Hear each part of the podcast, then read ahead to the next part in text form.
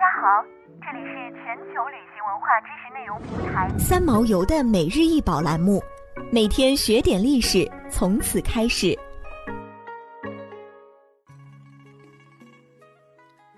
每天学点历史，从每日一宝开始。今天给大家介绍的是黑漆描金百寿字碗，碗高六点五厘米，口径十五点五厘米，足径五点七厘米。现收藏于故宫博物院。此碗为圆形，撇口圈足，碗身内外在黑漆地上装饰有描金花纹，外壁满绘一百个一体寿字。从沿碗壁纵横排列，自下而上来看，寿字的字数依次为十七、二十三、二十九、三十一个，全部相加就是百寿。碗内中心描绘有团花纹。内壁则会有四个团花纹，其中又以团寿字相间，互为对称，具有传统的对称美。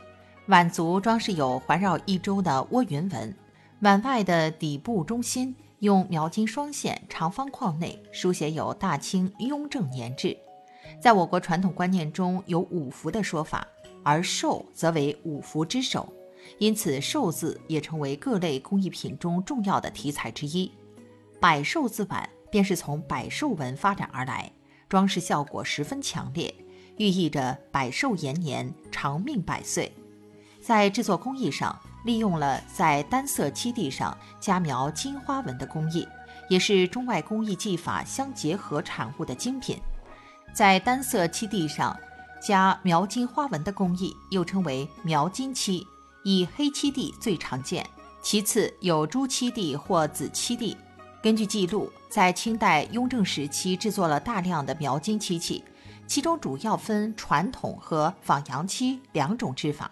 仿洋漆是指仿日本的石绘，这是一种主要在制胎和用金工艺，器物胎薄体轻，久不变形。